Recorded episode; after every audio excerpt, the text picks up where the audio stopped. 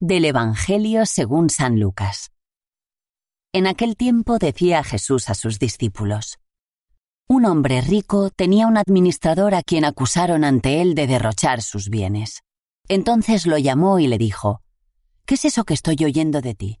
Dame cuenta de tu administración porque en adelante no podrás seguir administrando. El administrador se puso a decir para sí, ¿Qué voy a hacer? Pues mi señor me quita la administración. Para acabar no tengo fuerzas. Mendigar me da vergüenza. Ya sé lo que voy a hacer para que, cuando me echen de la administración, encuentre quien me reciba en su casa. Fue llamando uno a uno a los deudores de su amo y dijo al primero, ¿Cuánto debes a mi amo? Este respondió, cien barriles de aceite.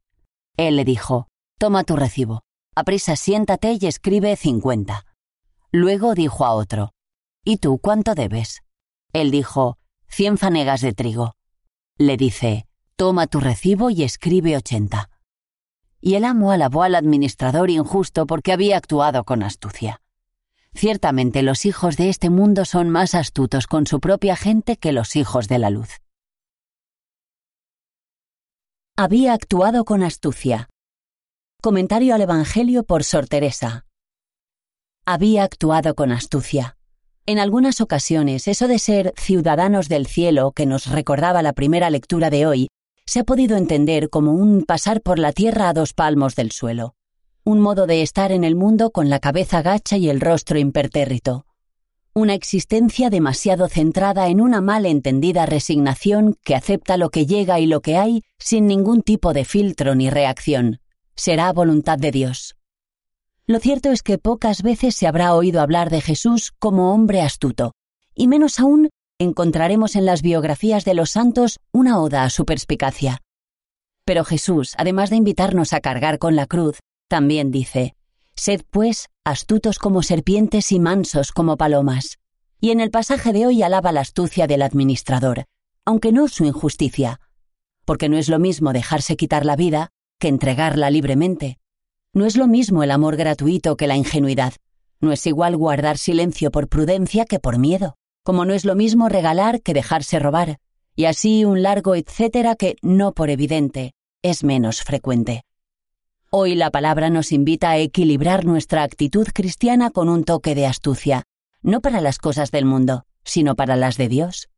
No se trata de usar la lógica del mundo mientras se aspira a cosas terrenas.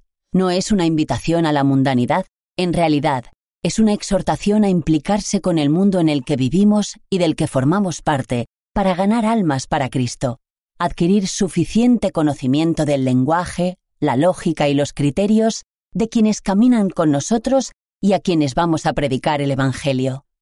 Es astuto San Pablo cuando predica a los griegos en Atenas partiendo del altar al Dios desconocido, y más todavía cuando divide a su tribunal para poder salir con vida del juicio. Algunos de nosotros hubiéramos cerrado los ojos y acogido la sentencia sin más, confundiendo cristiana resignación con estéril pusilanimidad.